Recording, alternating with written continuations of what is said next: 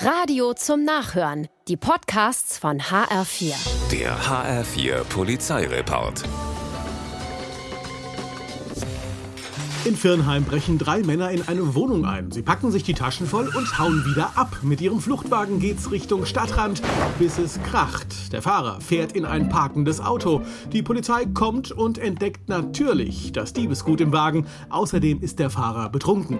Die Komplizen sind zwar zwischenzeitlich abgehauen, ihr Fahrer aber kommt ins Gefängnis. Sicher nur eine Frage der Zeit, bis auch die beiden anderen Serieneinbrecher gefasst sind.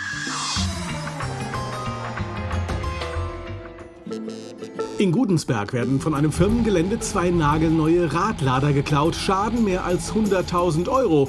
Doch nur wenige Stunden später werden die Fahrzeuge entdeckt, versteckt in einer Scheune in Haunetal-Holzhausen. GPS macht's möglich. Die Polizei hatte die Radlader auf den Meter genau geortet.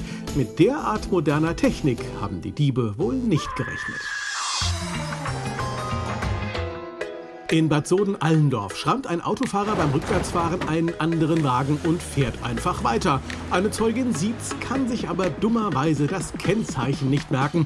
Doch nur wenige Stunden später passiert das. Der Unfallverursacher ist wieder unterwegs mit dem Wagen auf dem Weg in die Kneipe und kreuzt dabei zufällig den Weg der Frau, die ihn am Mittag beobachtet hatte. Die folgt dem Unfallfahrer unauffällig bis zum Parkplatz vor der Gaststätte. Die Polizei kommt und so endet der Kneipenbesuch abrupt und anders als erwartet. Der HR4 Polizeireport mit Sascha Lapp. Auch als Podcast und auf hr4.de.